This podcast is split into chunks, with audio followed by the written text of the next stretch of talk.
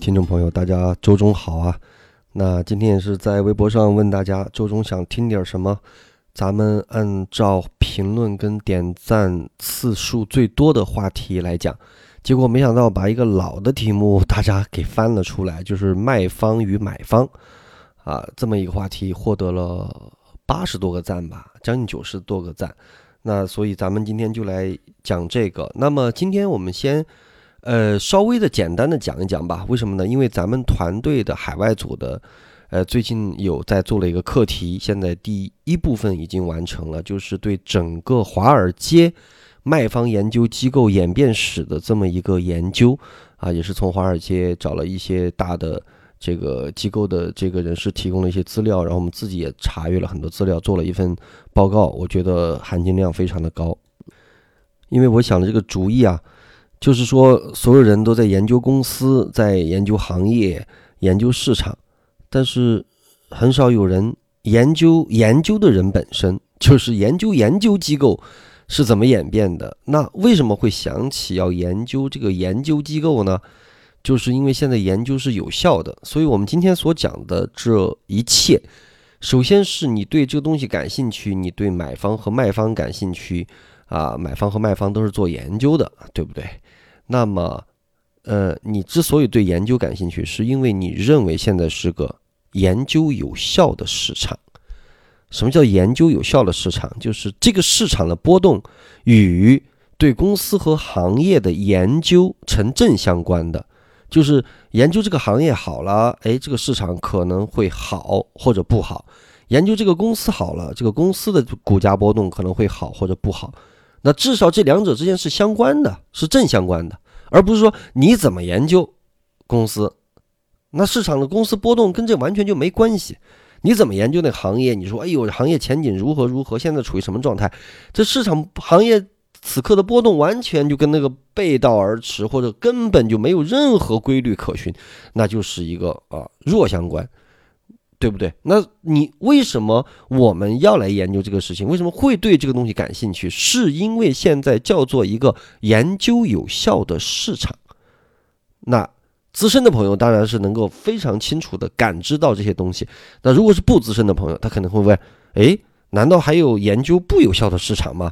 嗯，还有研究无效的市场吗？有。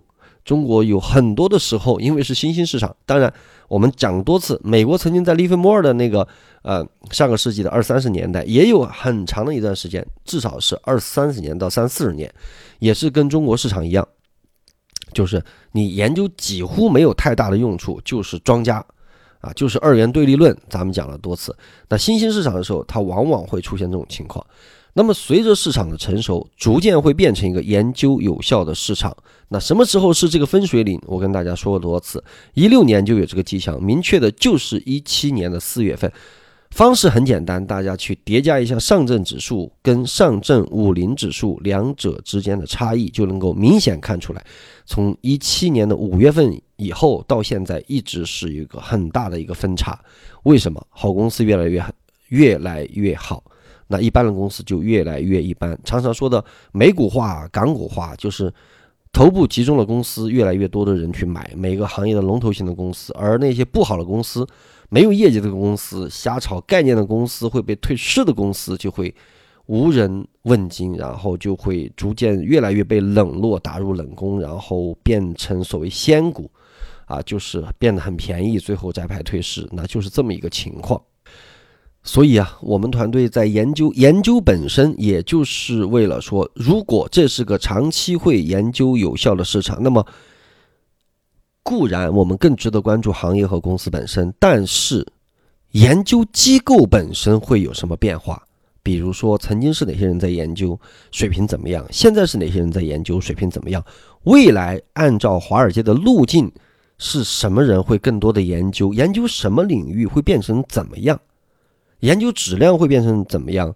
研究跟市场的关系会变成怎么样？研究机构本身的改革的走向会变成怎么样？甚至说到一个细节，就是啊，比如说研究机构人员的工资会变成什么样？成本会变成什么样？卖出去的服务费会变成什么样？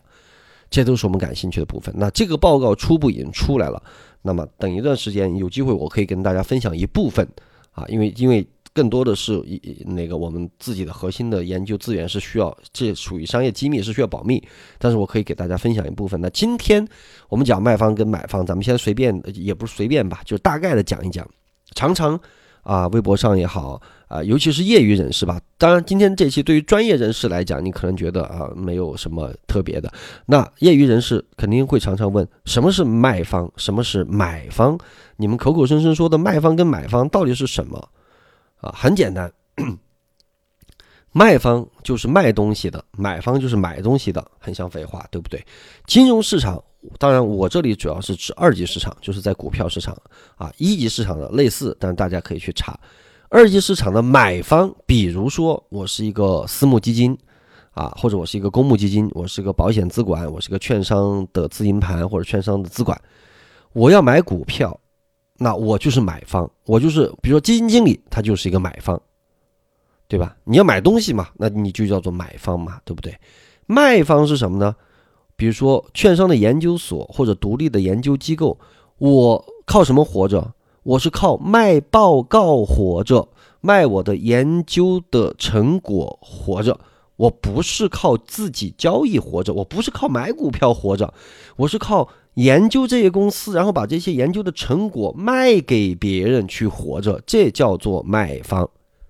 叫做二级市场的研究的卖方啊，我们说的比较窄一点啊。你当然了，你说一级市场卖股权，说哎呦谁也投了原始股天使轮，然后第一轮、第二轮、第三轮，我把这个股权卖出去，那个叫不叫卖方？那个也叫卖方，对不对？但是那是一个更大含义的卖方，那是一级市场卖方。我们讲的是二级市场的卖方，一般是指研究方的买方跟卖方。那我们说买方研究员是什么研究员呢？比如说我的基金经理。我基金经理，我要买股票吧？那我要招聘一些研究员。我为什么要招聘呢？因为我一个人看不过来两百多个行业，那我就找这个相关的大学就学那个的，硕士也学那个，博士也学那个，后来在产业里也学那个。我让他帮我看，比如看半导体、看芯片、看医药，对不对？看消费，对不对？看周期、看钢铁、看电力、新能源、看光伏。那么这样的研究员。啊，我作为一个买方基金经理，我招的研究员就叫做买方研究员，也就是为我们买方服务的研究员就叫做买方研究员。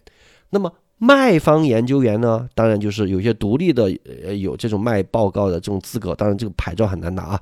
一般都是券商的研究所会卖报告，那券商研究所他们就说你每年。买方的基金经理啊，或什么的，你可以来买我的服务啊，你给我少则几十万，多则几百万，甚至上千万，那么你给我，我会给你。研究资源，就是因为你基金经理，你不可能跑好多上市公司嘛。但是呢，我们啊，比如说券商的这个研究所，我们这里边分了好多行业，那我就可以去调研很多公司，然后把这些公司最新的情况卖给你，在合规的前提下，啊，卖给你研究服务，来为你的投资决策做一个辅助性的服务数据和服务。啊，比如说你想买的多，你想跟上市公司有一个接触，那我可以帮你负责牵线，这个就由卖方的销售，比如券商研究所的销售部门的这个销售来负责啊，来帮你对接这些卖方的研究员，分门别类各个行业的研究员，这就叫做卖方研究员，好不好？那所以我们解释清楚什么叫买方，什么叫卖方了没有？解释清楚了吧？对不对？应该很清楚。那么这两者之间有什么区别呢？区别一个是卖方，一个是买方喽。好，我们就说研究方面，啊，大家很关心几个问题，就是说，比如说，哎，很多人会问，那么卖方研究员的报告从哪里可以看得到呢？我我很想研究一个公司，我是散户，我不知道从哪里看啊，对吧？你不是说卖方有研究报告吗？能够提供上市公司的资源吗？对不对？我从哪里看？从软件看。从什么软件呢？有一些啊，有一些免费的你能搜到，我不方便打广告，你一搜就搜到了。我常常在节目当中跟大家推荐的那个，人家也没给我什么钱啊。比如说东方财富的 Choice 里边就能够看到，比如万德里边，当然了，人家一年卖几千块钱啊。比如说东财好像三千多啊。那么同花顺的啊，我上次还把那个英文给说错了啊啊，就是 比如说同花顺也有自己的那个软件。对吧？那可能也是几还是几千还是多少啊？我价格大家自己去查。那万德的可能稍微贵一点。那里边就有一项哇，我说的好细啊！里边就有一项，你打开软件之后呢，它就会有一个研究报告，然后你就点击进去，你又可以呃，输入你要输入的这个股票的名称，就会出来它的研究报告，然后你读这个研究报告，好不好？就说的很仔细了吧？但是有人会说，哎，那那么多报告，我怎么知道我去读谁的呀？那么卖方每年以前就有一个啊，这大家知道一个叫做新财富，啊，你就想嘛，相当于比如说十佳歌手，对不对？啊，什么影帝，啊，不是不是，这个不是污蔑人家，就是说。他们会有一个业内的一个评选，那么每年评选最好的那些被大家投票投的最多的，有买方啊，还有各个啊这个从业人士去投票，说哎你这一年你的研究非常好，那就有一个叫做新财富的排名，那排名靠前的当然就是被大家投票投的比较多的，你当然去可以去看新财富投名靠前的他们的研报喽，好吧，这个问题如果要细讲就非常非常的详细了，那咱们就。改天就再单讲。那么买方研究员，大家可能有疑问，说：哎，那卖方研究员跟买方研究员有什么不一样呢？买方研究员，我们所有的研究服务是为我们自己要买股票去做决定的。你想象，你是一个买方的基金经理，你会怎么要求你的研究员？或者你是买方研究员，你会怎么要求自己？你最怕什么？最怕犯错误，最怕看不到那些。一个公司和一个行业逻辑上的大漏洞，一个颠覆性的问题，因为你如果没有看到这种颠覆性的问题，你推荐给了自己基金经理，后果是什么？你可能会吃大亏，对不对？所以买方研究员最重要的就是要避雷，避开逻辑上的重大的漏洞，避开一个公司最大的风险，一定要确保没有重大的风险，对吧？这是买方研究员一定要做到的，你一定要看到他。可以让你推荐的点，你想要买的点，但是你更不能犯错。所有逻辑上的疏忽、小问题上的疏忽，有可能小转大，小问题转成大问题的疏忽，都将是致命的。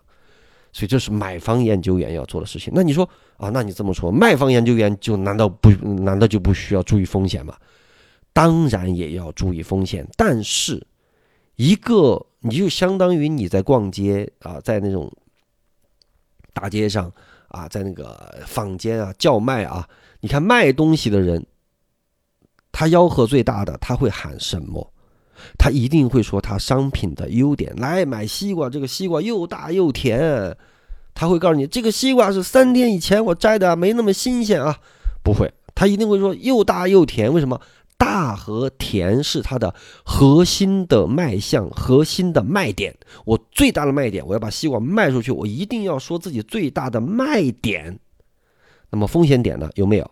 哎，这是八天以前的西瓜，吃了有可能有那么一点点坏，可能有那么一点蔫，可能会坏肚子。他会不会告诉你？他不会告诉你。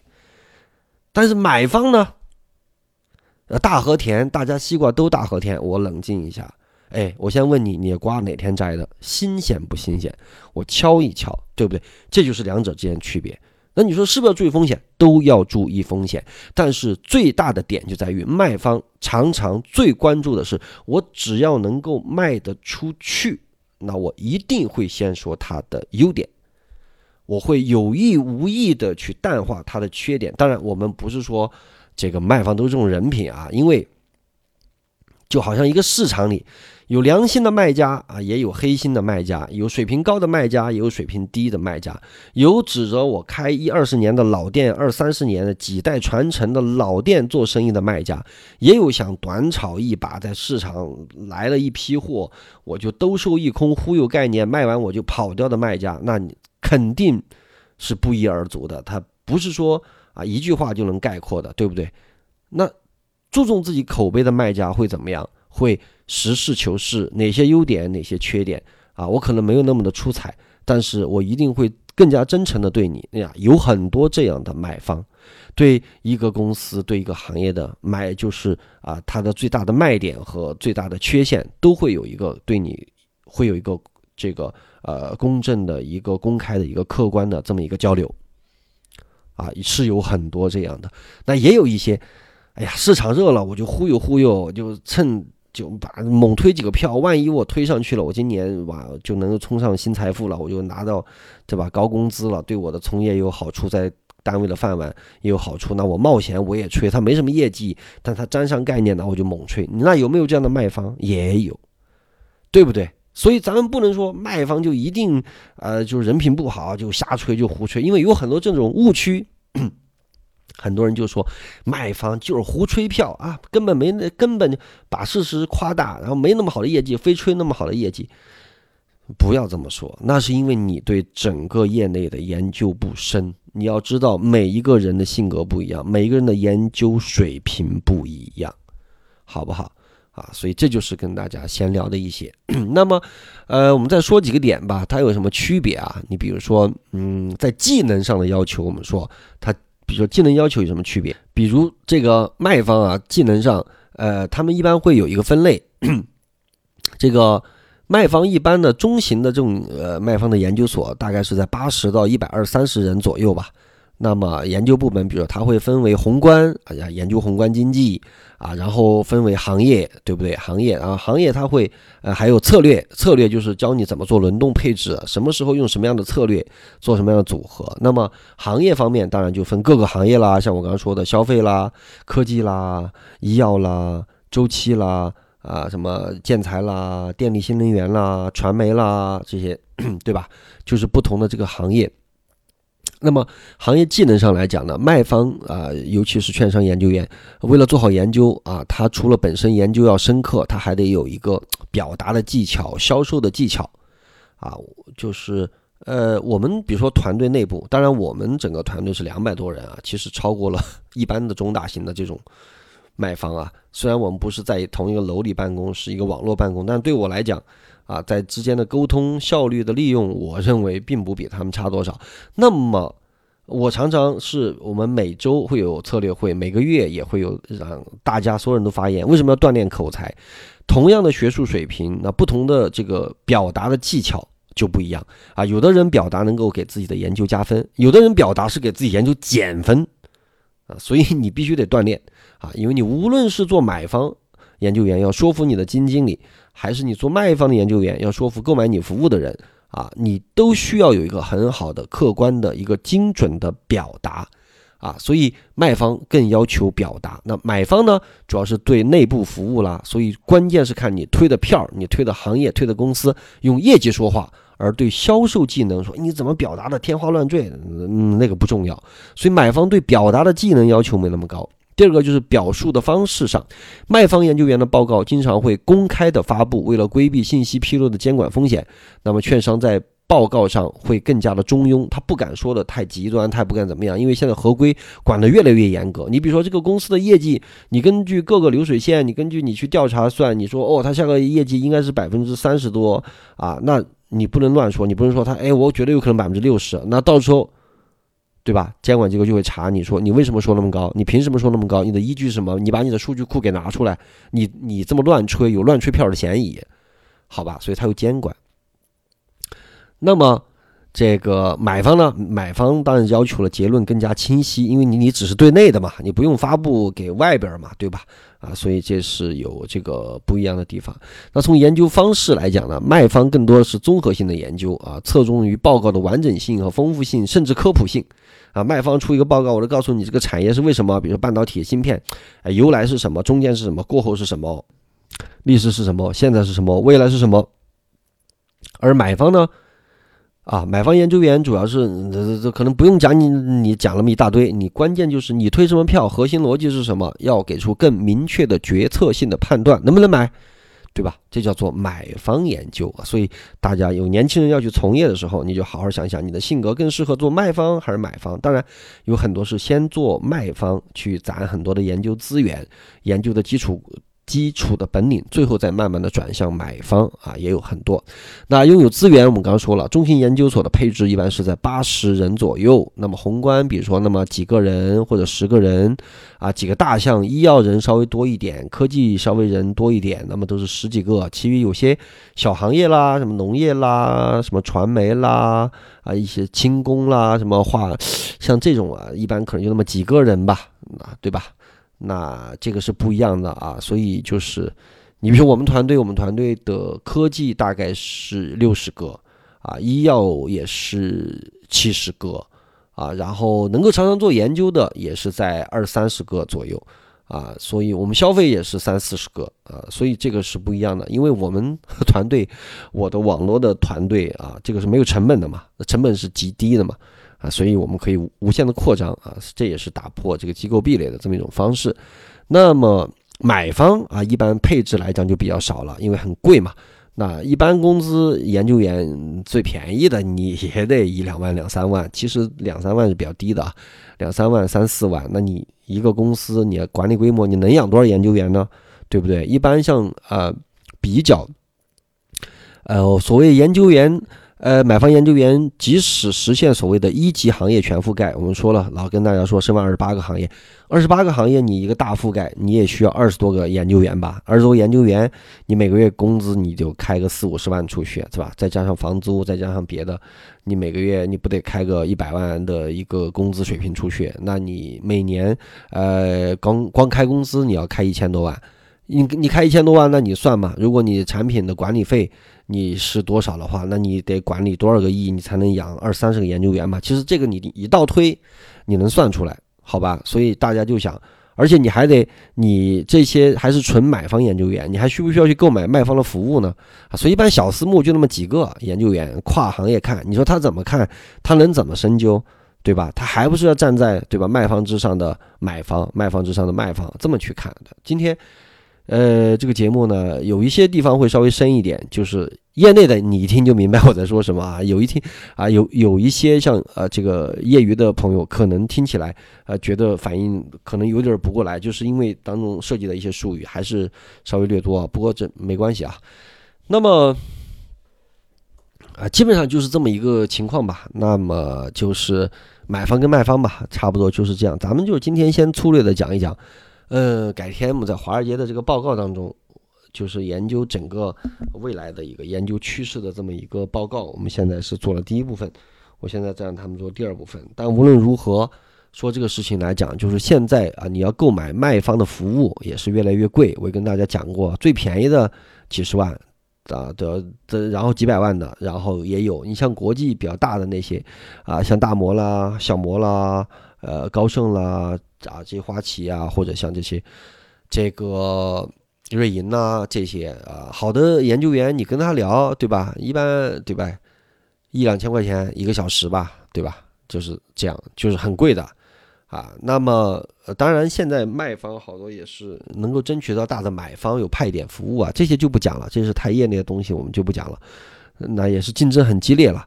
呃，总的来讲，呃，市场越来越研究有效。那以前研究没效的时候，那就是什么有效？就行为金融有效呗。那涨停板就是涨停板，涨停板不用去问谁，一个题材是吧？哪里一搜都能搜到，用什么深度研究啊？就那么交易就行了。那市场就没有研究，或者研究起的这个权重很小啊，影响市场很小。那现在大了，现在越大就越需要研究，越需要研究越多人研究，越需要研究新基金。大家也看到了数据，微博上也发了。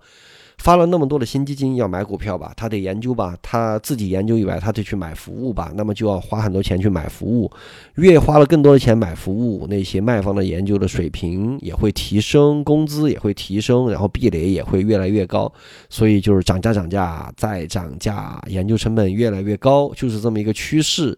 那这些具体的情况在去年的那期一本令人后脊发凉的书。那一期跟大家讲过了，没想到这个趋势这么快就来了啊！就在前几天，我提前打了招呼，这个壁垒会越来越高啊！就是卖方研究，就像以我自己为例吧，我那几百个卖方研究的群啊，在业内的，其实你一搜我的名字，几乎在微信群能搜出来，因为我在太多群了。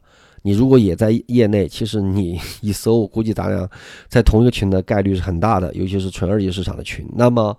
六月一号之后开了那个会之后，呃，发的信息量是锐减了一半，至少锐减了一半，啊，研究报告啊，还有一些东西，但是呢，我们提前做了准备，还好，我们受的冲击是最小的，所以在这里也是欢迎更多的，无论是公募或者私募或者险资，啊，券商的资金盘啊也好，券商的资管也好。呃，Q 费也好，或者北上也好，欢迎基金经理的研究员们来跟我研究，来我们一起交流，一起共享资源。那么我的学生里有几十亿的这个公募的这些啊险资的这些大的买方啊，也有更多的是买方的研究员，也有很多的是正规的卖方研究员。呃，说是学生，我知道给大家，其实大家是相互交流，亦师亦友，相互学习啊，也谈不上谁是谁的学生。哎，说这句话主要是给你一个台阶儿，免得你会觉得说，哎，我还屈尊来，我还屈尊来拜你为师，不用啊，咱们也不用拜师弟呀，咱们就是相互交流。我跟学生，咱们都是处的像朋友一样啊，所以欢迎大家。呃，欢迎业内的研究的人士来相互交流，所以听上去是给大家做节目，其实我是又在给自己做广告，在给自己拉资源啊。就是欢迎业内的咱们来，现在这种情况下，在研究壁垒越来越高的情况下，成本越来越高的情况下，欢迎大家跟我交流，咱们共享研究资源，一起在市场里边啊去挣这碗饭吃。市场足够大，对不对？合规的前提下，当然是可以交流观点的，好吧？今天就这样。那么今天送给大家一首什么歌呢？我想想。嗯，对，昨天看了孙燕姿的这个二十周年的一个在微博上的一个直播，非常的朴素，呃，然后人也非常的一如既往的那么的生活化，那么的踏实，很喜欢孙燕姿，所以最后咱们送上送上一首孙燕姿的歌吧，看看是哪一首。等不到你，成为我最闪亮的星星。我依然愿意借给你我的光，都说给你，直到你那灿烂的光芒，轻轻地挂在遥远的天上。等你成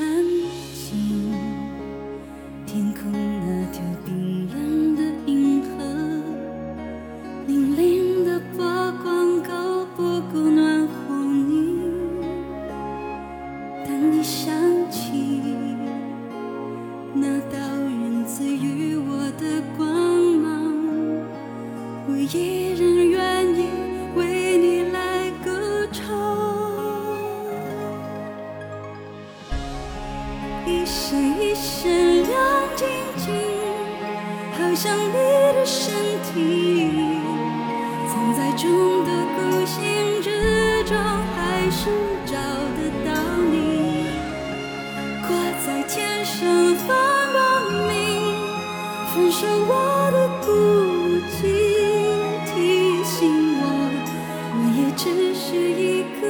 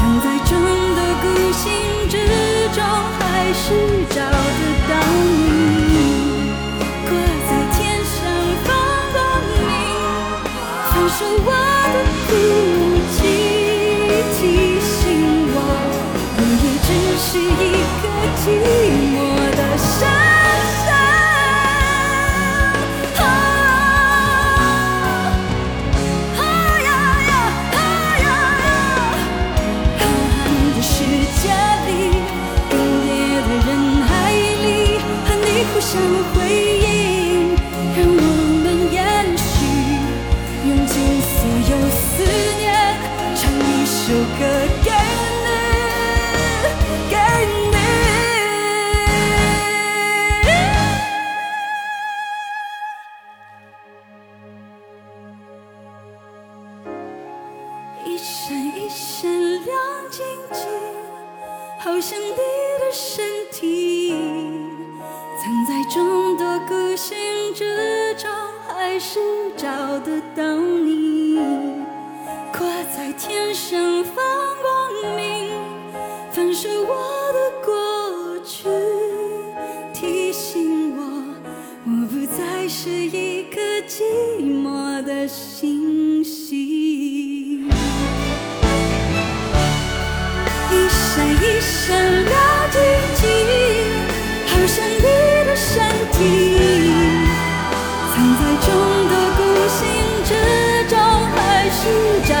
当你挂在天上，看到你，好像我的过去提醒我，我不再是一颗寂寞的星星。